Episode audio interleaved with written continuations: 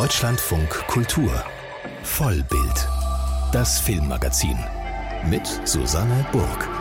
Einen schönen guten Tag. Ich habe nur Befehle ausgeführt. Mein Mandant ist immer gegen das gewesen, was im Lager passiert ist. Eine interessante neue Serie beschäftigt sich mit dem Grauen des Holocaust, dem Frankfurter Prozess und dem großen Schweigen der Nachkriegszeit. Deutsches Haus heißt die Serie und ich habe mit der Schöpferin gesprochen, mit Annette Hess. Wir blicken auch nach Israel, denn die Dokumentarfilmszene dort erhebt die Stimme in der Diskussion um den Krieg. Außerdem gibt es noch einige Film- und Serienempfehlungen, darunter den neuen Film von Ken Loach und einen Dokumentarfilm über eine sehr estnische Tradition, nämlich die Rauchsauna. Nach dem Schock am 7. Oktober, dem Angriff der Hamas auf Israel, da stand die israelische Filmproduktion zunächst still. Auch die Kinos waren zu. Aber nach ein paar Tagen waren sie wieder geöffnet und auch israelische Filmschaffende haben sich seitdem immer mehr zu Wort gemeldet. Erste Arbeiten sind entstanden und auch die Proteste gegen die rechte Regierung von Premierminister Netanyahu werden wieder lauter. Christian Berndt hat sich in der israelischen Filmszene umgehört. Eine Frau sitzt vor einem schwarzen Hintergrund und erzählt lächelnd von ihrem Sohn, einem geselligen jungen Mann, der gerne auf Partys geht. Am 7. Oktober wurde er von der Hamas entführt. Das berührende Porträt gehört zu einem Video-Interview-Projekt, das israelische Filmschaffende direkt nach dem Angriff der Hamas mit Angehörigen der über 200 entführten Geiseln gestartet und online gestellt haben. Mitproduziert werden die Videos von Regisseur Eliran Pellet. Mit den Videos wollen die Filmschaffenden erreichen, dass man in Israel und in der Welt nicht nur die Zahlen, sondern auch die Menschen hinter der Tragödie zu sehen bekommt, sagt Pellet. Er kenne niemanden, der nicht jemanden verloren hat. Sein bester Freund wurde von der Hamas ermordet. Der 7. Oktober ist für Pellet ein Ereignis, das nun seine Filmarbeit prägt und auch sein bisheriges Filmschaffen in ein neues Licht rückt. Kurz vor dem Hamas-Angriff hatte Pellets Langfilmdebüt Victory Premiere. Der Spielfilm erzählt von der unmittelbaren Zeit nach dem Sechstagekrieg 1967, von der Euphorie nach dem Sieg Israels, aber zugleich der Traumatisierung von Soldaten durch den Krieg. Sein Film Suppelet handelt von dem Preis, den ein Land für einen Sieg und einen Krieg zahlen muss und handelt damit auch von der neuen Realität in Israel. Wie anders jetzt der Blick in Israel auf manche Kinofilme ist, davon spricht auch der Leiter des Filmfestivals und der Cinemathek in Jerusalem, Ronny Mahadav Levin. In den israelischen Kinos läuft gerade der britische Film Golda über Premierministerin Golda Meir und den Yom Kippur-Krieg 1973. Das Publikum würde nun automatisch Vergleiche zwischen dem Versagen der damaligen Geheimdienste, die alle Anzeichen des bevorstehenden Angriffs arabischer Staaten ignoriert hatten, und der heutigen Situation ziehen, so Mahadav Levin. Die israelischen Kinos waren nach dem 7. Oktober zunächst geschlossen und sind jetzt größtenteils wieder geöffnet. Uh, Die Cinemathek war das erste Kino, das nach dem Anschlag in Jerusalem wieder öffnete. Mit freiem Eintritt, einem Kinder-, Familien- und Arthouse-Programm. Das Publikum ist jetzt zahlreicher als vorher. Die Menschen suchen gerade Ablenkung, meint Mahadav Levin. Die Cinemathek hat auch muslimische Mitarbeiter, wird von palästinensischen Regisseuren besucht und zeigt arabische Programme. Die Cinemathek und das Festival erleben oft Demonstrationen von Rechten gegen ihre Filmprogramme. Die israelische Filmszene war auch stark in der Protestbewegung gegen die rechte Regierung in diesem Jahr involviert. Im Moment, so Mahadav Levin, demonstrieren die Menschen auf den Straßen zwar hauptsächlich für eine Rückholung der Geiseln aus Gaza, aber diese Demonstrationen, meint er, verbinden sich mit Protesten gegen die Regierung. Mahadav Levin ist fest davon überzeugt, dass die Regierung nicht überleben wird bis zum Ende des Krieges. Darauf hoffte auch die Vorsitzende des israelischen Forums der Dokumentarfilmschaffenden Chagit Ben Yaakov. Die israelischen Dokumentarfilmer sind sehr politisch, meint sie, und es gebe in Israel auch in den letzten Jahren mehr und mehr palästinensische Dokumentarfilmerinnen. Jedes Jahr, so Ben Yakov, gibt es einige Dokumentarfilme über die Besatzung, letztes Jahr zum Beispiel eine Doku-Serie über Gaza. Zugleich aber, meint sie, ist es für palästinensische Filmemacher schwer, öffentliche Filmförderungen zu bekommen. Während die Spielfilmproduktion in Israel nach dem 7. Oktober kurz stillstand, ging es im Dokumentarfilm sofort weiter. Some of the filmmakers are working uh, already on documentaries about the Nova Music Festival. Einige Filmemacher haben bereits angefangen, an Dokumentarfilmen über das Massaker am 7. Oktober auf dem Nova Musikfestival zu arbeiten. Uh, es gibt viele Debatten unter den Dokumentarfilmern über die aktuelle Situation. Kürzlich fand ein Zoom-Meeting mit Mitgliedern des Verbandes statt, so Benjakov. Einige sind sofort los mit der Kamera, andere wollen erst abwarten, denn der Schock sitzt tief. Benjakov hofft auf irgendeine Friedenslösung. Was in Gaza gerade passiert, sei ein Desaster. Auch für den israelischen Film würden die Ereignisse tiefe Folgen haben. Die Katastrophe des 7. Oktober gehöre jetzt unauslöschlich zum israelischen Gedächtnis it's hard to talk about Israel uh, without talking about the Holocaust or the, the Yom Kippur War. Man könne kaum über Israel sprechen, ohne über den Holocaust zu sprechen oder den Yom Kippur-Krieg, so Ben Yaakov. Und die Leiterin des israelischen Forums der Dokumentarfilmschaffenden ist überzeugt, in Zukunft wird es auch kaum möglich sein, über das Land zu sprechen, ohne die jüngsten Ereignisse im Blick zu haben. Einschätzungen von verschiedenen Stimmen aus der israelischen Filmszene. Christian Berndt hat sie gesammelt. Am Donnerstag kommt ein sehr besonderer Dokumentarfilm aus Estland in unsere Kinos. Er heißt Smoke, Sauna, Sisterhood. Beim US-amerikanischen Sundance Festival im Januar ist er bereits mit dem Regiepreis ausgezeichnet worden. Er ist außerdem Estlands nächster Oscar-Kandidat und eine Nominierung für den Europäischen Filmpreis als bester europäischer Dokumentarfilm hat er auch. Die Regisseurin Anna Hinz widmet sich in ihrem Film Der Rauchsauna, einem Phänomen, das tief in der Kultur Estlands verwurzelt ist und auch von der UNESCO zum immateriellen Kulturerbe der Menschheit ausgerufen wurde.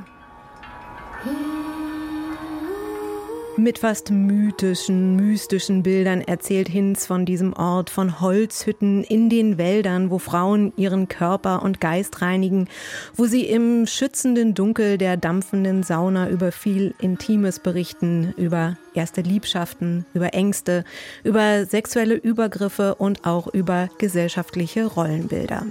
Ich hatte die Gelegenheit, mich mit der estnischen Regisseurin Anna Hinz zu unterhalten und habe sie eingangs gefragt, welches Verhältnis sie eigentlich zur Sauna hat. I am uh, yes from Estonia, but more uh, specifically I'm from the southeast Estonia.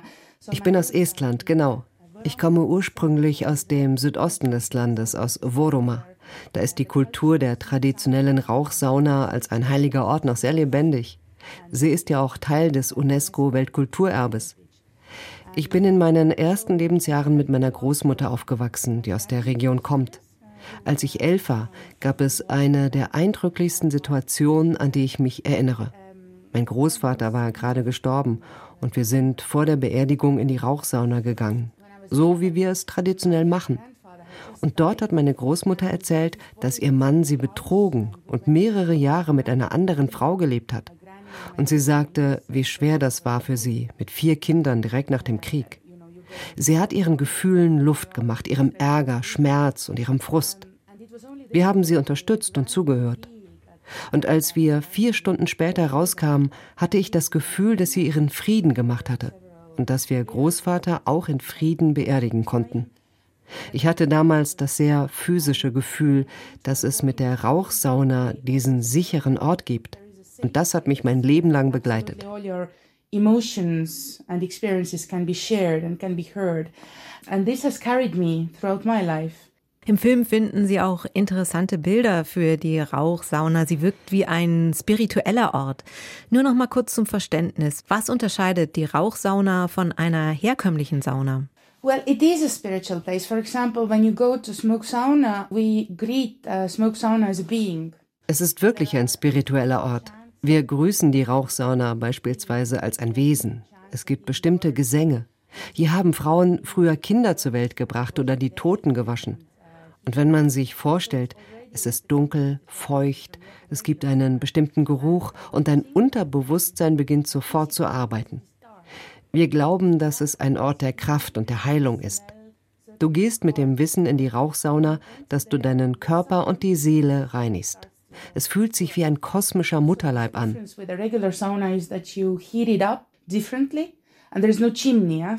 Die Rauchsauna wird außerdem anders geheizt und es gibt keinen Schornstein. Sie wird sechs bis acht Stunden vorher geheizt und sobald du die Sauna betrittst, wird kein Holz mehr aufs Feuer gelegt. Während du also in der Sauna bist, machst du dir keine Gedanken über das Heizen und es hält dich mehr in der Gegenwart. Die Sauna gehört zu dem größeren Kontext, dem Glauben, dass die Natur heilig ist und die Zeit nicht linear, sondern zyklisch. Das heißt, es gibt ein anderes Verhältnis zum Tod. Man kann auch mit den verstorbenen Ahnen Kontakt aufnehmen. Und in unserer Tradition in Estland glauben wir auch an die heilende Kraft des Wortes. Daher benutzen wir auch viele Gesänge. Uh, we really have believed in the power of words like in the sense that healers also are those who use words. Für mich klingt das nach dem Inbegriff eines geschützten Raumes. Es klingt nach Intimität. Ein bisschen das Gegenteil von der Öffentlichkeit eines Filmes. Sie haben ja eine Kamera in die Sauna gebracht und zeigen die Bilder auch der Welt. Wie haben Sie die Frauen dazu gebracht, beim Film mitzumachen? Yeah, I wanted to really give to the world ich wollte der Welt diesen geschützten Raum und diese Intimität zeigen und dem Publikum im dunklen Kinoraum das Gefühl geben, dass sie Teil der Sauna sind. Und wie ich die Frauen gewonnen habe? Ich habe sie nicht überredet. Ich habe ihnen von Anfang an gesagt, welches Maß an Ehrlichkeit und Intimität ich zeigen wollte. Ich habe sieben Jahre an dem Film gearbeitet. Estland ist klein, es gibt nur 1,5 Millionen Einwohner und es hat sich herumgesprochen, dass ich an dem Film arbeite. Frauen haben mich angesprochen.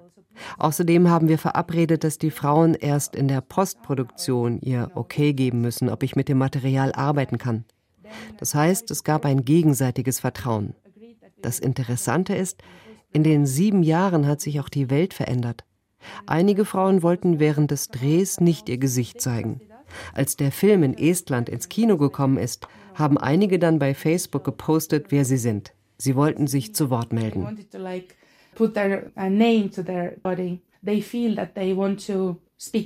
Es gibt nur Frauen im Film. Es geht viel um den weiblichen Körper, um Körperbilder. Darum, von Müttern erzogen zu werden, die ihren Töchtern schreckliche Körperbilder einimpfen. Es geht um Vergewaltigung. Es sind teilweise grausame Geschichten. Es sind Geschichten, die es, so fürchte ich, in jedem Land gibt. Aber eine Frau erwähnt beispielsweise, dass das Reden über Gefühle in Estland nicht so üblich ist. Auf welche Weise sind die Geschichten auch mit Estland verbunden und warum war Ihnen der Fokus auf Frauen wichtig?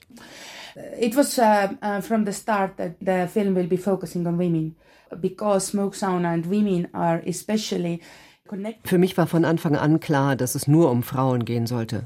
Rauchsauna und Frauen haben eine spezielle Verbindung, denn Frauen haben hier ihre Kinder geboren. Es ist der Ort, an dem Frauen immer nackt sein durften.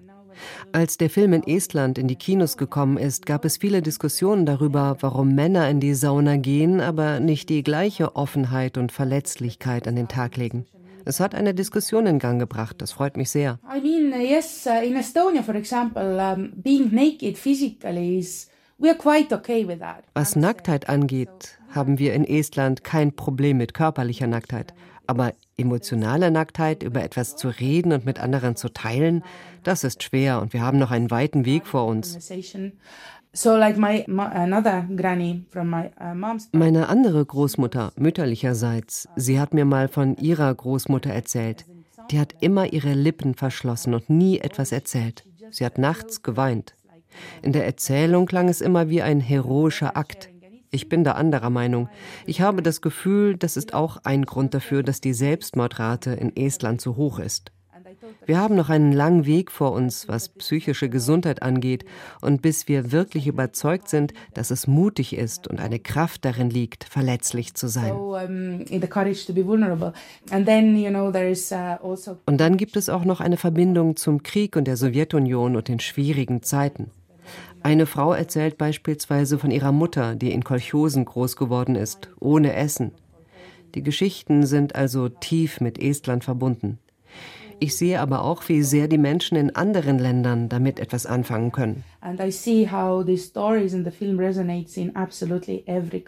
Es ist interessant, was sie zeigen. Am Anfang sind es nicht die Gesichter, sondern Brüste. Sie zeigen die Haut, die schwitzenden Körper, das Fett eines alternden Körpers.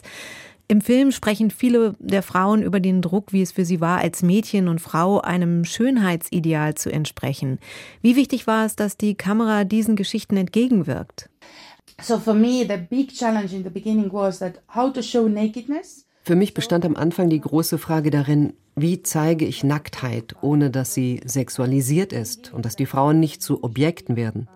Wir haben ja so häufig den männlichen Blick auf Frauen und dieser männliche Blick ist durchaus geschlechterübergreifend. Auch die Mütter schauen ihre Töchter beurteilend an. Auch sie haben den männlichen Blick verinnerlicht. Wir haben viel an diesen Blicken gearbeitet. Ich habe es anfangs mit meinem eigenen Körper ausprobiert. Wir wollten schließlich dahin kommen, dass wir Körper mehr wie Landschaften sehen. Wir wollten Brüste nicht verstecken, aber sie sollten eben auch nicht sexualisiert sein. Das war die Herausforderung. Und mit den Gesichtern war es so. Ich habe die Entscheidung den Frauen überlassen. Es ist dunkel in der Rauchsauna und man konzentriert sich nicht sehr auf Gesichter. Manchmal weiß man gar nicht, wer spricht. Keine Gesichter zu zeigen, entspricht also fast mehr der Erfahrung in der Rauchsauna. Im dritten Jahr des Drehs kam eine Frau, die ihr Gesicht zeigen wollte. Ihr Gesicht ist also zu sehen. Und wenn sie zuhört, hören wir auch als Publikum zu. Aber Sie haben recht, es gibt nicht so viele Gesichter. Ich bin der Meinung, daher wird der Film irgendwann auch zu einem Porträt davon, was es heißt, in einem weiblichen Körper zu leben. Das sagt die estnische Regisseurin Anna Hinz über ihren Dokumentarfilm Smoke, Sauna, Sisterhood. Der kommt am Donnerstag in unsere Kinos und meine Meinung, er lohnt sich sehr. Der britische Regisseur Ken Loach macht seit den 60er Jahren Filme und ist in Großbritannien sowas wie die Stimme des sozial engagierten Kinos. Zweimal hat er für seine Filme die Goldene Palme in Cannes gewonnen. Für The Wind That Shakes the Barley über den irischen Unabhängigkeitskrieg und das Sozialdrama Ich, Daniel Blake. Inzwischen ist Ken Loach 87 Jahre alt und seit einiger Zeit heißt es immer wieder, Loach hört auf. Aber dann gibt es doch immer mal wieder einen neuen Film. The Old Oak heißt sein neuestes Werk und der kommt am Donnerstag in die deutschen Kinos. Mein Vollbildkollege Patrick Wilinski hat mit Ken Loach und seinem langjährigen Drehbuchautor Paul Leverty gesprochen. Patrick, im Film geht es darum, dass syrische Flüchtlinge in eine britische Kleinstadt kommen. Also der Film knöpft sich quasi die britische Willkommenskultur gegenüber Geflüchteten vor. Wie macht er das? Ja, wir lernen vor allem eine der Geflüchteten kennen, Yara, der wird bei der Ankunft sofort ihre Kamera entrissen. Man merkt sofort, sie will diese Kamera behalten und sie freundet sich langsam in dieser sehr aufgeheizten Stimmung, in diesem kleinen, ja, Grubendorf ja im Nordosten Englands mit TJ an. Der besitzt die titelgebende Old Oak. Das ist ein Pub, das schon bessere Jahre gesehen hat. Und Yara und TJ, die stehen so stellvertretend für zwei Gemeinschaften, zwei Communities, über die Ken Loach zunächst erzählen wollte. Und Ausgangspunkt für ihn, das war zunächst das britische Grubendorf dort im Nordosten Englands, wie er mir im Interview erzählt hat. And those communities took more refugees from the Syrian war than any other area in the country. So you had two communities facing each other. One, the host community with nothing, and the new arrivals with the trauma of war, not speaking the language, and how on earth can those communities live together? Er sagt also, dass es ein Wunsch für ihn war, an diesem Ort eine Geschichte zu erzählen, wo er schon mal war, wo er die Minenstreiks Anfang der 80er Jahre begleitet hat als Dokumentarfilmer. Und er hat sich gefragt, wie ist das, wenn hier eine Community alles verliert und es kommen Menschen, die auch alles verloren haben? Gibt es Potenzial für eine Zukunft? Und davon erzählt der Film. Paul Leverty, der Drehbuchautor und Ken Loach, die arbeiten seit sehr, sehr vielen Jahren zusammen. Und Paul Leverty betont immer wieder, wie intensiv die beiden für ihre Filme recherchieren. Wie sah das denn bei Old Oak aus? Das? Viele Gespräche hat mir Paul hier erzählt, gerade mit syrischen Geflüchteten. Die haben die dann aufgezeichnet und aus diesen Erfahrungen der Geflüchteten wurden dann diese Figuren, wie zum Beispiel eine Yara. Und Paul Levitt hat sich im Interview zunächst einmal noch für die Generosität dieser Menschen bedankt. Das klang dann so. Uh, but you spend time with them, you listen to people, you hear their stories. Um, and they told us remarkable stories, shared their life with us. In fact, at the end of the, the you know, in the credits, we thanked many, many people, but we couldn't give their names because they've got families still in Syria and they'd be jeopardized. So for them to relive their writer stories was a, an act of supreme generosity. Er betonte aber auch, dass man im Abspann nicht allen namentlich danken konnte, weil die Geschichten zum Teil so konkret sind, die sie im Film umsetzen, dass dort Familienmitglieder, die noch in Syrien sind, aber auch die Geflüchteten in Großbritannien durchaus Gefahr ausgesetzt sein könnten. Was ich interessant fand, ist, dass die Recherche auch in die andere Richtung ging. Also dieses Pub, diese Old Oak, so heißen übrigens wirklich viele Pubs in England, die sehen auch zum Teil so aus. Die haben ihre besten Jahre miterlebt. Und deshalb ist ein verbindendes Element Fotografien. Also es gibt im Hinterhof des äh, Pubs Fotografien vom Minenstreik und Yara fotografiert die Zeit in Syrien, die sie nicht mehr hat. Also über die Fotografie beginnt im Film eine Annäherung und auch historische Fotografien waren natürlich eine Art von Quelle in der Recherche. Es gab auch ein bisschen Kritik am Film. Loach wurde vorgeworfen, dass er so ein bisschen naiv die Solidarität zwischen den Figuren erzählt. Was ist denn seine politische Haltung hinter dieser Geschichte? Ja, exakt. Man könnte ja auch bei Sorry We Missed You, seinem letzten Film, sagen, dass bei Ken Loach hört der Film immer dann auf, wenn wenn die Solidarität obsiegt. Und ich habe ihn auch direkt gefragt, Herr Loach, reicht Solidarität aus? Gibt es keine Chance mehr auf Gerechtigkeit? It's the beginning of the process for justice because you have no strength as an individual. You only have strength as a collective. And so solidarity is, expresses the need for a collective but not only within one union, but across unions. Nein, sagt Ken Loach, also Solidarität ist nur der Anfang von Gerechtigkeit. Ihm geht es immer wieder zu erzählen, dass man alleine als Individuum nichts ändern kann. Man muss sich immer zusammenschließen als Gemeinschaft. Doch auch eine Gewerkschaft, sagt er, kann nicht alles ändern. Auch die Gewerkschaften sollten sich zusammenschließen. Und davon erzählt ja auch Old Oak. Also es ist ein Film von Prozesshaftigkeit. Es ist nichts gut am Ende, aber eine neue Community hat sich gebildet und die schreibt jetzt ihre eigene Geschichte. Was ich auch immer wieder spannend finde an Ken Loach ist so diese Dringlichkeit, mit der er Geschichten erzählt. Wo steht denn so ein Film wie Old Oak im Gesamtschaffen von Loach, das er über sechs Jahrzehnte umfasst? Also der Film ist vielleicht nicht mehr ganz so wütend wie seine früheren Filme. Er sieht auch nicht mehr wütend aus. Es ist so ein leichter Schleier, der sich über die Bilder legt, den man durchaus auch als kitschig bezeichnen kann. Ich finde aber trotzdem, dass er mit fast 90 Jahren so wach ist. Also die Ausbeutung des Gig-Kapitalismus, der Fremdenhass. Er zeigt das alles ganz klar er sieht diese Prozesse in seinem Land, er bewertet sie, er beurteilt sie, er ist sehr kritisch. Seine Filme sind wie Aspirin für so Kopfschmerzen der aktuellen Kultur, wie ich finde. Und es ist kein Gramm Zynismus da drin. Und deshalb finde ich, sind diese Filme auch sehr wichtig, auch The Old Oak. The Old Oak, das ist der neue Film von Ken Loach, der am Donnerstag in die Kinos kommt. Patrick Wilinski hat ihn gesehen und auch mit Ken Loach und Paul Leverty gesprochen, dem langjährigen Drehbuchautor von Ken Loach. Der Begriff Auschwitz steht stellvertretend für die bis heute unfassbare fabrikmäßige Ermordung von Menschen. Mehr als eine Million Menschen sind im KZ Auschwitz gestorben. Erst viele Jahre nach dem Zweiten Weltkrieg von 1963 bis 65 fand in Frankfurt am Main der erste von zwei Auschwitz-Prozessen stand. Es war der Versuch, NS-Verbrechen juristisch aufzuarbeiten. Auch um diesen Auschwitz-Prozess geht es in der neuen Serie von Drehbuchautorin und Showrunnerin Annette Hess. Deutsches Haus heißt die Miniserie, die jetzt beim Streamingdienst Disney Plus läuft. Deutsches Haus erzählt aus der Sicht einer naiven jungen Frau. Eva Bruns. Sie arbeitet als deutsch-polnische Übersetzerin beim Prozess mit und begreift erst nach und nach, was im Zweiten Weltkrieg passiert ist. Auch zu Hause beginnt sie dann Fragen zu stellen. Ihre Eltern, gespielt von Anke Engelke und Henry Hübchen, betreiben die Gaststätte Deutsches Haus und haben ihre Rolle in der NS-Zeit gut verdrängt. Ich dachte, ich hätte alles vergessen. Jetzt erinnere ich mich plötzlich an so viele Dinge. Woher kennt ihr die Mulkas? Er ist der Hauptangeklagte. Und ich habe das Gefühl, ich kenne die Frau von früher. Wir kennen die Leute nicht. Ein Ausschnitt aus Deutsches Haus, der neuen Serie von Annette Hess, der Drehbuchautorin, die in den letzten Jahren wahnsinnig viele erfolgreiche Serien hervorgebracht hat. Ich habe Annette Hess getroffen und mit ihr gesprochen. Kudamm 56 bis 59 Weißensee, jetzt Deutscher Haus. Ich könnte auch noch weiter zurückgehen auf Ihren Anfang, Ihre Abschlussarbeit an der Universität der Künste, die Liebe in Gedanken, bei der Sie über einen Selbstmörderclub in der Weimarer Republik recherchiert haben. Wie magisch sind Sie angezogen von deutscher Geschichte? Sehr, sehr magisch. Also das beschäftigt mich nachhaltig. Das hat sich, habe ich aber gar nicht so geplant. Das hat sich so gezeigt. Mich fasziniert einfach, warum sind wir so, wie wir sind? Wo kommen wir her? Die Prägungen der Familien, der Vergangenheit, der politischen Entwicklungen, wie wirken die sich bis heute aus? Und das hat mich unterschwellig immer beschäftigt. Also die Familiengeheimnisse, blinde Flecken in Familien, das ist für mich immer der größte Krimi, den man mir bieten kann. Und deshalb bin ich da also immer wieder eingetaucht in diese Zeiten. Was ich aber festgestellt habe, ist, dass es mir dann am Ende doch immer am leichtesten fällt oder ich selbst das Gefühl habe, die Qualität ist dann auch am höchsten von meinen Geschichten oder auch am authentischsten, wenn ich noch einen Bezug habe zu der Zeit. Ich bin 67 geboren.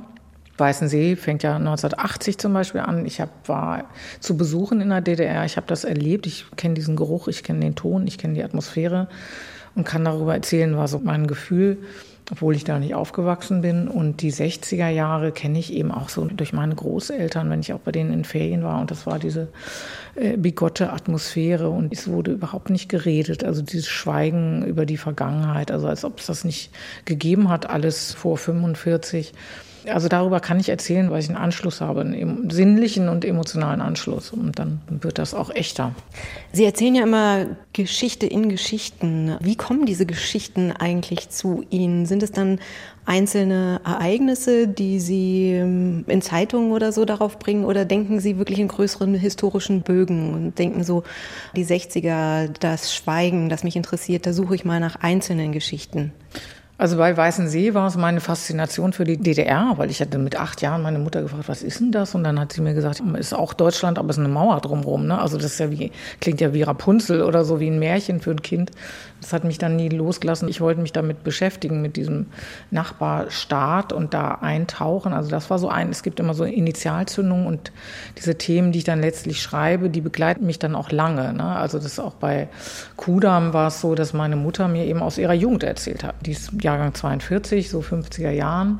Und sie hat mir eben immer von einer ganz gefährlichen Monika erzählt, ne? einer Freundin von ihr, die eben Rock'n'Roll gehört hat. Die hat sich Petticoats angezogen, die hat sie als erste die Haare abgeschnitten. Und das Allerschlimmste war aber, hat mein Opa dann auf Platt immer gesagt, das lest Romane. Also lesen, junge Frauen, die lesen, die werden verdorben, ne? weil man kommt ja eventuell auf Ideen von Freiheit oder so oder anderen Möglichkeiten.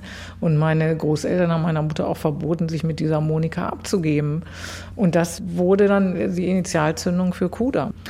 Und bei Deutsches Haus ist es tatsächlich natürlich dieses deutsche Thema, also das Thema der Schuld, was mich seit ich zehn war umgetrieben hat. Also da habe ich das Urteil von Nürnberg gesehen, diesen Hollywood-Film mit Spencer Tracy und wusste vorher nichts. Wir hatten in der Schule noch nichts gehabt.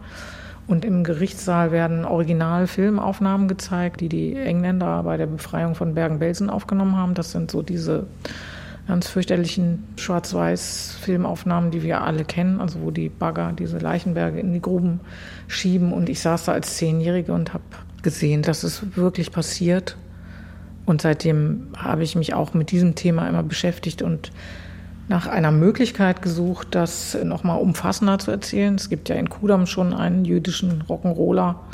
Weißensee, die Familie Kupfer ist jüdisch. Und dann habe ich 2013 im Internet die Tonbandaufnahmen des Auschwitz-Prozesses also entdeckt, beziehungsweise sie waren da gerade reingestellt worden. Das sind 400 Stunden Tonbandmaterial und das habe ich mir dann angehört, immer wieder rauf und runter. Und ja, also Sie umspannen ja wirklich viel Geschichte. Es geht um den Auschwitz-Prozess 63 bis 65, dann um das Verdrängen der Nachkriegszeit. Aber dadurch, dass die Zeugen ja auch in den Gerichtssaal kommen, geht es natürlich auch um die Erfahrungen im Konzentrationslager Auschwitz.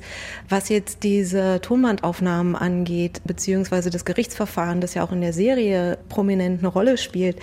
Wir haben ja alle irgendwie so Bilder oder Geschichten vom Auschwitz-Prozess im Kopf und die Schwierigkeit, Menschen zur Verantwortung zu ziehen. Wie ist es mit Befehl und Gehorsam gewesen? Aber inwieweit, als Sie sich das angehört haben, diese konkreten Aufnahmen, welche Welten haben sich da nochmal bei Ihnen aufgetan? Also wie anders greifbar wurde Geschichte? Also erstmal war es ganz interessant, weil ich habe ja schon natürlich viel über den Holocaust recherchiert und habe dann bei diesen Schilderungen über Stunden von Augenzeuginnen und Augenzeugen des Lagers habe ich ich für mich noch mal krass verstanden. Ich weiß gar nichts über Auschwitz, weil wir kennen immer nur dieses Schlaglichter, ne? Mengele, medizinische Versuche, Vergasung. Also das sind diese drastischen Schlaglichter, die man dann behält oder die immer wieder so repetiert werden. Aber dass das ja ein jahrelanger täglicher äh, eine 24-Stunden-Hölle war, das begreift man erst, wenn man diese Aussagen hört. Es gab ja tatsächlich auch so Leute, die dann vom Reichssicherheitshauptamt hingeschickt wurden, um über die Zustände zu berichten. Also es war ja dann auch immer noch unfassbar deutsch-bürokratisch. Es musste immer alles gemeldet werden und was ist da los? Wie viele Fleckfieberfälle gibt es denn? Was? Ihr habt 4000 jetzt wieder am Tag, diese 10.000 Menschen, die vergast worden sind, die stehen dann in einem völlig absurden perversen Verhältnis ja auch dazu. Ne? Also, dass das eben so ein deutsches, bürokratisches Lager war, was 24 Stunden am Tag den Menschen darin die Hölle bereitet hat, das begreift man erst, wenn man das hört. Und dann natürlich der Prozess. Das machen Sie ja auch so nachvollziehbar. Die Menschen, die angeklagt sind, die sich aber immer nur darauf zurückziehen, dass sie von nichts gewusst haben, dass sie nur Befehle ausgeführt haben. Also wie wichtig war es Ihnen auch diese Personen, die da angeklagt werden, quasi als greifbare Personen fühlbar zu machen, die auch eine eigene Geschichte haben? Ja, das ist ja so ein Punkt, der oft auch zu Recht kritisiert wird, dass den Tätern immer eine höhere Aufmerksamkeit zuteil wird, weil irgendwie das Böse ist sexy, sage ich jetzt mal so ganz brutal, also in der Unterhaltungsbranche. Ne? Und die Opfer sind uninteressant und den Opfern die Stimme geben. Und da habe ich eben versucht, auch ein gutes Gleichgewicht zu haben oder eben eigentlich sogar natürlich den Opfern mehr Raum zu geben, mehr Stimme als diesen Angeklagten. Der ich, das ist ja eine Romanadaption im Roman zum Beispiel spielt dieser Wilhelm Boger eine untergeordnete Rolle. Also die Familie gibt es da in der Form nicht wie eher in einer Serie. Da habe ich es noch mehr reduziert. Da haben die sogar keine Namen, die Angeklagten. Aber das ist nicht machbar oder man macht wirklich einen sehr artifiziellen Film. Also das habe ich gemerkt, die müssen die, ihre Namen bekommen. Und dann ist es schon auch für die Zuschauerinnen und Zuschauer, dass ich so das Gefühl hatte, ich glaube, das interessiert die natürlich auch. Also dass sie mal so einen dieser Täter oder es sind ja auch dieses Ehepaar Mulka, wird ja auch dann im Hotel gezeigt und so. Also dass da auch Schlaglichter auf diese beiden Angeklagten geworfen werden. Und dann habe ich eben versucht, bei dem Wilhelm Boger, also der ja tatsächlich nachweislich ein Psychopath war, und da hat mich eben interessiert, dass er eben also wirklich auch sein Fähnchen so nach dem Wind dreht. Jetzt ist die Gesellschaft wieder ein bisschen liberaler, deshalb akzeptiert er halt auch den ausländischen Freund der Tochter. Also, dass man den auch nicht greifen kann. Ne? Also, dass er nicht so dieses personifizierte Böse, finde ich nicht so bedrohlich wie das Böse. Und so habe ich das versucht bei der Figur zu gestalten. Und ich finde, was der Heiner Lauterbach auch sensationell umgesetzt hat. Einer der zentralen Figuren in der Serie ist ja Eva Bruns, eine junge Dolmetscherin, die zunächst polnische Dokumente übersetzen soll, dann als Dolmetscherin im Prozess angeheuert wird. Auch hier zeigen Sie ja, dass es nicht nur Gut und Böse gibt, sondern dass sie ja auch aus einer Familie kommt, die auch blinde Flecken hat. Ihre Eltern betreiben eine Gaststätte, das Deutsche Haus. Also inwieweit ist diese Familie, die Bruns, auch so eine stellvertretende deutsche Familie?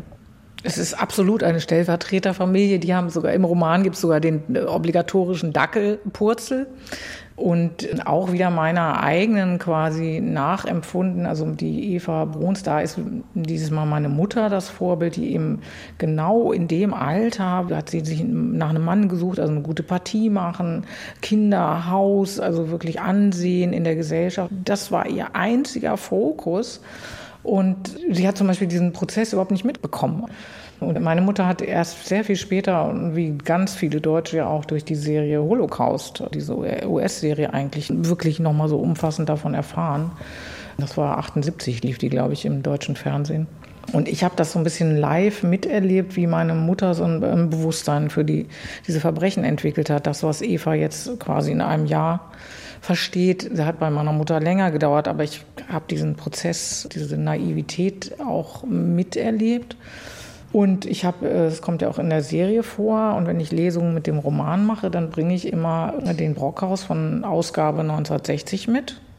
Und wenn man da Auschwitz sucht, ist das ein Fünfzeiler, wo steht irgendwie Bahnknotenpunkt, Eisen, Dampf, Walzwerke, dann Einsatz im Zweiten Weltkrieg ein berüchtigtes Konzentrationslager der Nazis. Also auch so diese Nazis, der Weltkrieg, was hat das mit uns zu tun? Ne? Also unfassbar. Man glaubt es nicht, ne? weil es waren mir viele, haben gesagt, so naiv kann doch keiner gewesen sein, das gibt's doch gar nicht. Doch, es ist realistisch, dass diese Frau sagt, Auschwitz, hast du schon mal was, weiß ich nicht, was ist denn das und so ist wirklich, das bildet die Bevölkerung ab. Und dass dann in dieser Familie natürlich sich das verdichtet, der Bezug so stark ist, dass es der fiktiven Erzählung geschuldet, dem Drama und wenn man so will, in Anführungsstrichen auch der Unterhaltung natürlich. Aber das ist auch wiederum sehr persönlich, weil mein Großvater, der Vater meines Vaters, war Polizist und der war Polizist in Polen von 39 bis 44 eine Zeit, über die er nie gesprochen hat. Und für mich als Enkelin war er immer so ein Held, weil die Polizei, das sind ja die Guten. Ne? Und dann habe ich dieses Buch geschrieben und habe tatsächlich auf Seite 100 plötzlich irgendwie alle Griffel von mir geschmissen und habe gedacht, das kann ja wohl nicht wahr sein. Du hast selber das total verdrängt. Habe dann gegoogelt, eine Polizei Polen nach zehn Minuten hatte ich so einen FAZ-Artikel gefunden über die Einsätze in Polen, Deportationen und dann in der Gegend, wo mein Großvater gedient hat, war auch Schloss Kulm. Da haben die diese ersten Versuche mit den LKW gemacht, also wo die Menschen reingeschoben haben und dann hinten zu und den Schlauch in den Auspuff und dann rausfahren in die Wälder und da waren sie dann schon alle tot oder manche auch nicht. Und da stand eben in diesem Artikel, dass bei jeder dieser Aktionen 150 Polizisten beteiligt waren. Und so viele gab es da ja auch sicher nicht.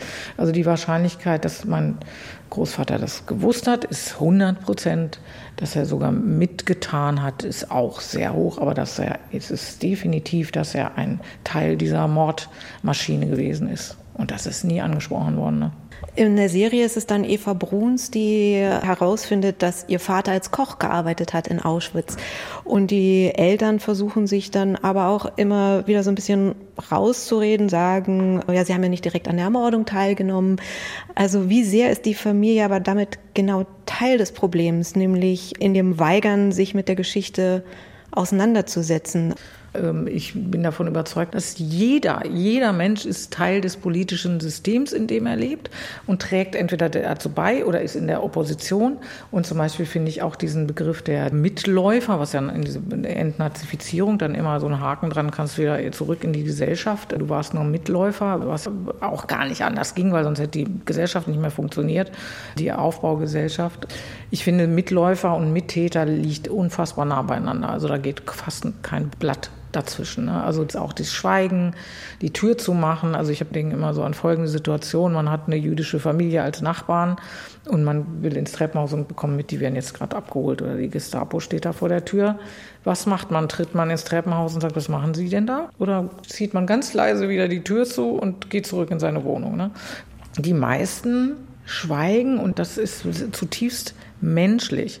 Der Punkt ist aber, man darf eben den Moment nicht verpassen, sich zu widersetzen. Jetzt gerade aktuell ist es ja so krass. Ne? Also wenn wir jetzt nicht dagegen aufstehen, gegen diesen Rassismus, Antisemitismus, Gewalt natürlich von allen Seiten, das umfasst immer alle Seiten, wenn wir da jetzt nicht gegen aufstehen, ne? dann haben wir in ein paar Jahren gibt es dann wieder Aufmärsche, dann regiert die Gewalt und dann traue ich mich auch nicht mehr, weil ich Kinder habe, weil ich um mein Leben fürchte. Ne? Also das, man traut sich nur so lange, solange die Gewalt nicht überhand genommen hat. Ihr Buch ist 2019 erschienen. Es war Ihr Debütroman. Interessant auch, dass Sie dann so ein großes Thema als Debütroman sich ausgesucht haben. Als Sie dann das adaptiert haben als Serie, war das dann so ein bisschen wieder wie quasi nach Hause kommen in das Terrain, was Ihnen sehr vertraut ist? Oder gab es da auch große Herausforderung, dann daraus ein Drehbuch zu machen.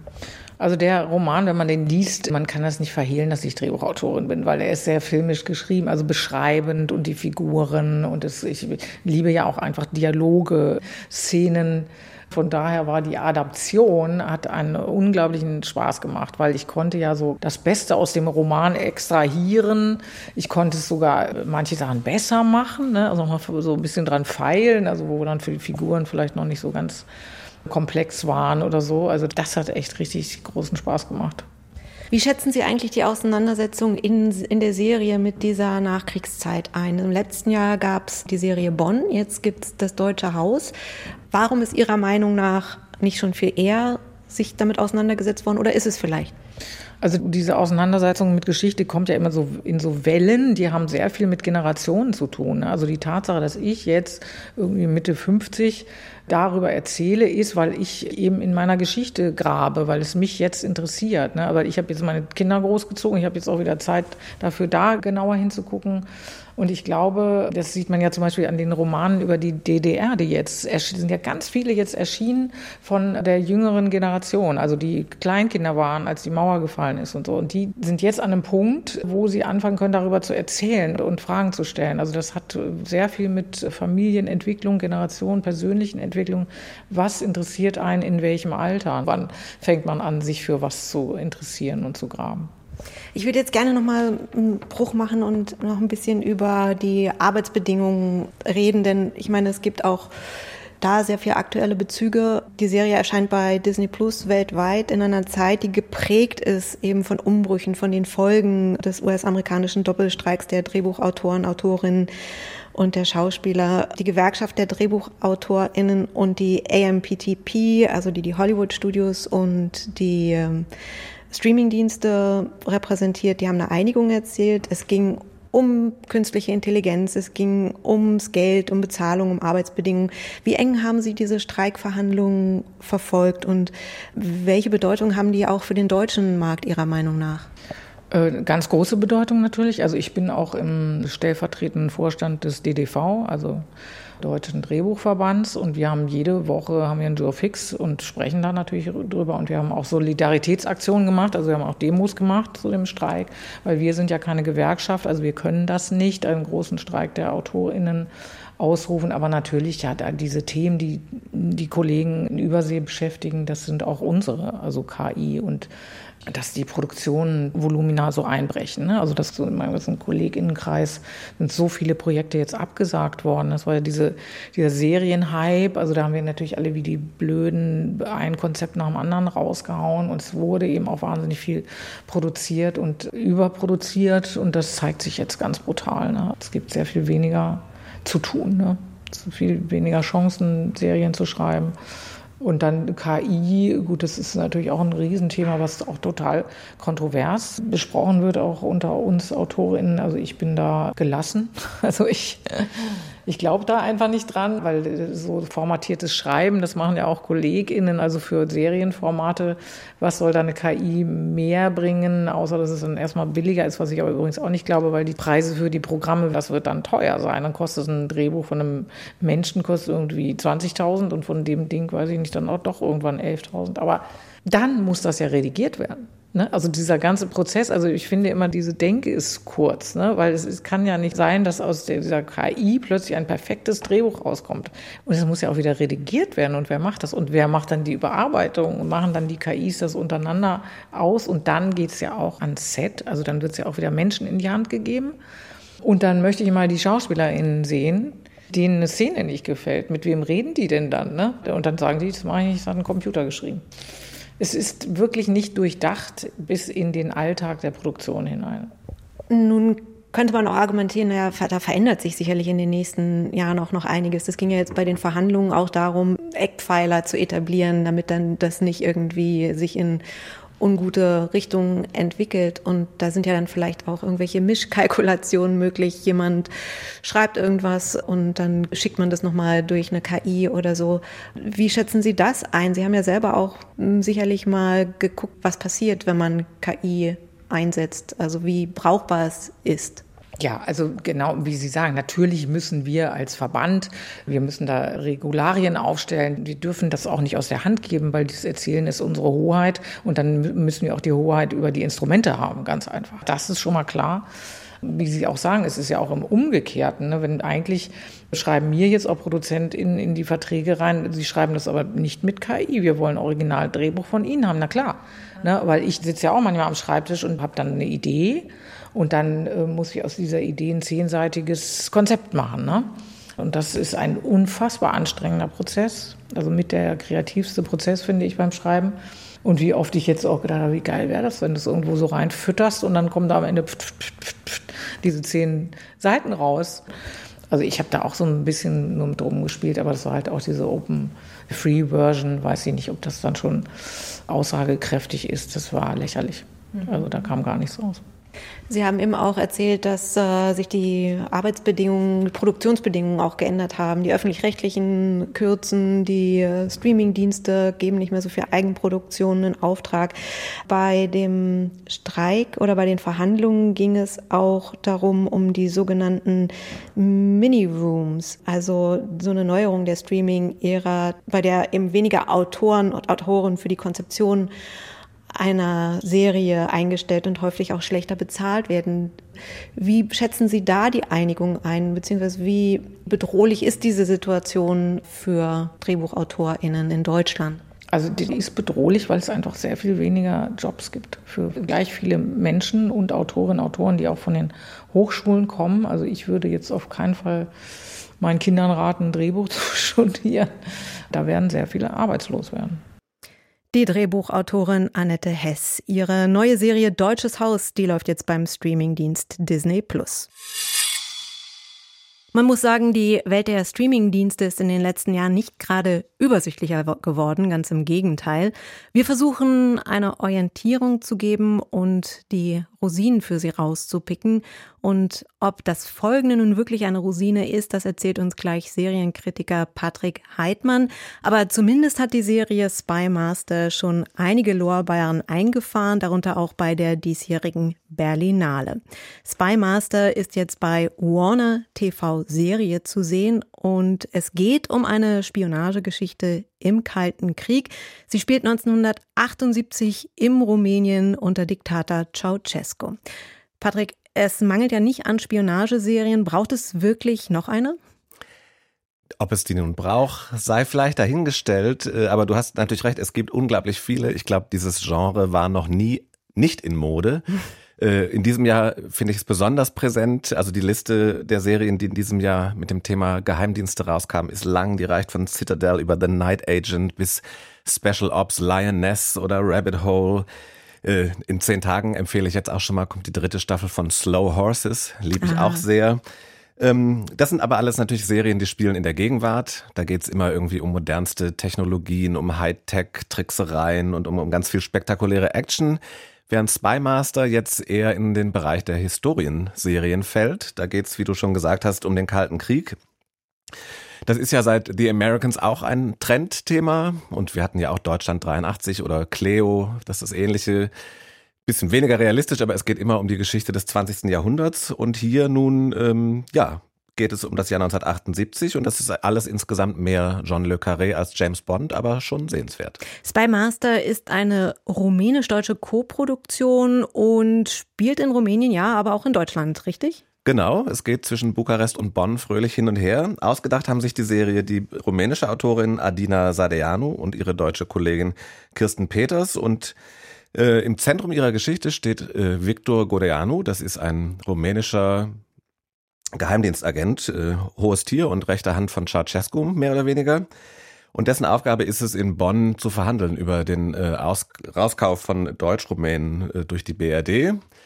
Ähm, aber er ist nicht, wie man glauben könnte, richtig staatstreu, sondern hat zu Hause florierenden Handel mit Schmuggelwaren, äh, ist Spitzel für, die, für den KGB, fängt dann in Bonn auch noch eine Affäre mit einer westdeutschen äh, Bundesministeriumsangestellten an und eigentlich ist aber sein Ziel, überzulaufen zu den Amerikanern. Und das ist dann der Hauptplot, obwohl er zu Hause noch eine Tochter hat und auch eine Frau, obwohl die Ehe ist schon ein bisschen, ähm, ja, liegt da nieder. Aber jedenfalls, er will rüber machen zu den Amerikanern und damit fängt die Serie dann auch an, wie er zum ersten Mal Kontakt aufnimmt zu seinem US-Counterpart. Wir haben ja gerade Annette Hess gehört, die über Deutsches äh, Haus geredet hat und die sehr, sehr viel für die Serie recherchiert hat.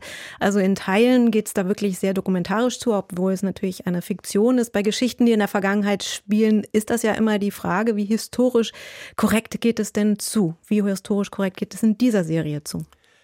Ich würde sagen, es geht relativ korrekt zu. Also auf jeden Fall geht es hier gar nicht darum, das irgendwie zu überzeichnen oder Geschichte neu zu deuten, irgendwie à la Bridgerton eine Utopie aufzuzeichnen, äh, sondern es geht tatsächlich um die wahrhaftige Zeit 1978. Die Camp David-Verhandlungen äh, sind da immer präsent. Geht also um den Frieden im Nahen Osten und auch schon im Vorspann werden ganz viele Fakten und Daten eingeblendet, sodass man weiß, worum es hier geht.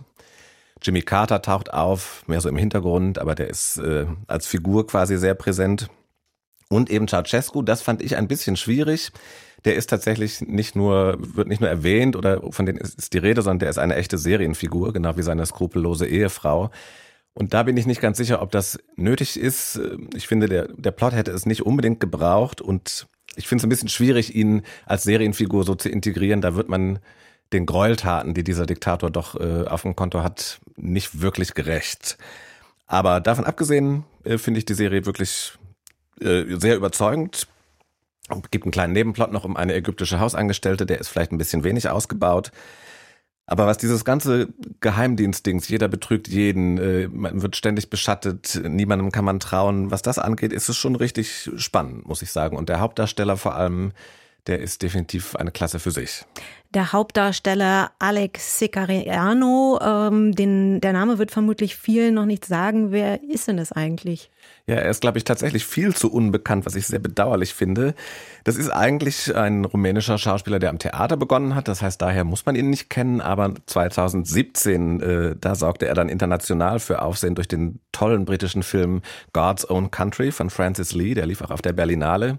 Das ist für mich äh, eine der bemerkenswertesten äh, schwulen Liebesgeschichten, die ich in den letzten zehn Jahren so gesehen habe. Da spielte er einen rumänischen Wanderarbeiter, der auf einer Schafsfarm in Yorkshire auftaucht und sich da in den Farmer verliebt.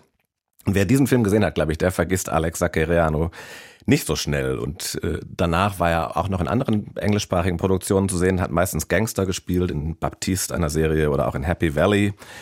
Das war nett, aber nicht so gut wie das, was er jetzt in Spymaster macht, wo er wirklich als Anti-Held äh, unglaublich vielschichtig und abgründig sein darf und ist eben gleichzeitig liebender Familienvater und trotzdem ein Meistermanipulator und gnadenloser Taktiker.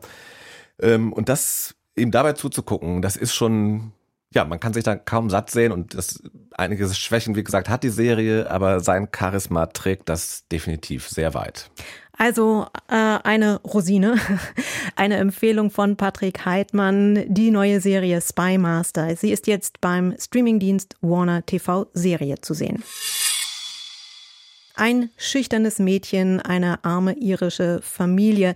The Quiet Girl ist das leise Spielfilmdebüt des Regisseurs Combe Bayard und der erste irischsprachige Film, der je für einen Oscar nominiert war. Jetzt kommt das Drama in die deutschen Kinos und Jörg Taschmann stellt es vor. Kite versteckt sich unter ihrem Bett. Die Mutter entdeckt sie. Erst auf den zweiten Blick erkennt man auf ihrem Bett einen kleinen Fleck, weil Kite ins Bett genässt hat. Schon in den ersten Bildern muss man genauer hinsehen, scheinbar Beiläufiges erschließt sich nicht sofort. Da ist zunächst dieses scheue Mädchen mit den fragenden Augen, die von ihrer eigenen Familie nicht wahrgenommen wird. In dieser armen, kinderreichen Familie ist die Mutter erneut schwanger und der Vater wirkt einfach oft desinteressiert. In den Ferien fährt er Kite zu entfernten Verwandten auf dem Land, zu Aiblin und Sean, zwei mit 50ern, die keine Kinder haben. Aiblin empfängt das schüchterne Mädchen sehr liebevoll. Sesamach, go dáir mé spleche ceartart. An tam deirigh a bachas tosar. Bhí tú sa fram bhlas go éis sin? Tá fram brischt. Oh, Aiblin reagiert überrascht auf das scheue neunjährige Mädchen, die sie das letzte Mal noch im Kinderwagen sah. Kite erzählt. Der Kinderwagen ist inzwischen kaputt. Ihre älteren Schwestern haben ihn als Schubkarre benutzt, bis das Rad abgebrochen ist. Dieser Dialog erschließt sich nur durch die Untertitel, denn alle sprechen irisch-gälisch, eine Sprache, die völlig anders klingt als Englisch und eine ganz eigene Melodie hat. Die Sprache ist faszinierend und so anders, dass der Film als bester internationaler Film für den Oscar nominiert werden konnte, der Kategorie, die früher bester nicht englischsprachiger Film hieß. Regisseur Colin Byraid bedeutet das viel. It was an extraordinarily moving thing for both myself and my wife, who's the producer of the film. Für meine Frau, die Produzentin des Films ist, und für mich war das sehr berührend. Wir beide sprechen Irisch seit unserer Geburt. Und jetzt sind wir Eltern zweier kleiner Jungs und sprechen selber mit ihnen Irisch. Und das inmitten von Dublin, einer Stadt, in der Englisch geredet wird. Außerdem lieben wir das Kino. Bisher war das irisch-gälischsprachige Kino unterrepräsentiert. Bis vor wenigen Jahren gab es gerade einmal fünf Filme in irischer Sprache in der Geschichte des Kinos. Insofern korrigiert unser Film auch diese Abwesenheit und dieses Schweigen. So in a way we were delighted that our film could be a sort of corrective to that absence or that silence. Der Regisseur wünscht sich nach dem Erfolg des Films jetzt, dass das Eis gebrochen ist, damit in Zukunft mehr Filme in der indigenen Sprache seines Landes gedreht werden. Neben dem Zauber des Klangs und der Sprache besticht The Quiet Girl dadurch, dass er alle Mittel des Kinos optimal ausnutzt. So ragt die junge Darstellerin Catherine Clinch aus einem Ensemble unbekannter Gesichter im Kino heraus. Betörend wirkt auch der schöne melodische Soundtrack. Außerdem überzeugen die einfachen und doch komplexen Bildkompositionen der Kamerafrau Kate McCullough. Ganz bewusst hat sich Colin Barrade für das klassische Normalformat des Kinos entschieden, für 4 zu 3. The source material that the film is based on, which is a novella, a story called Foster by Claire Keegan. Der Film stützt sich ja auf Foster, einer Kurzgeschichte von Claire Keegan. Foster ist in der Ich-Perspektive geschrieben und im Präsens. Sie bindet den Leser ein und ist ein sehr mitfühlendes Porträt eines jungen Mädchens und ihres Bewusstseins. Unser Film sollte das vermitteln. Das Format 4 zu 3 haben wir auch deshalb ausgewählt, um dem Zuschauer die Perspektive des Mädchens zu verdeutlichen. Uns gefiel dabei, dass das Bild an den Seiten etwas eingeschränkt wirkt, weil der Horizont des Mädchens noch eingeschränkt ist.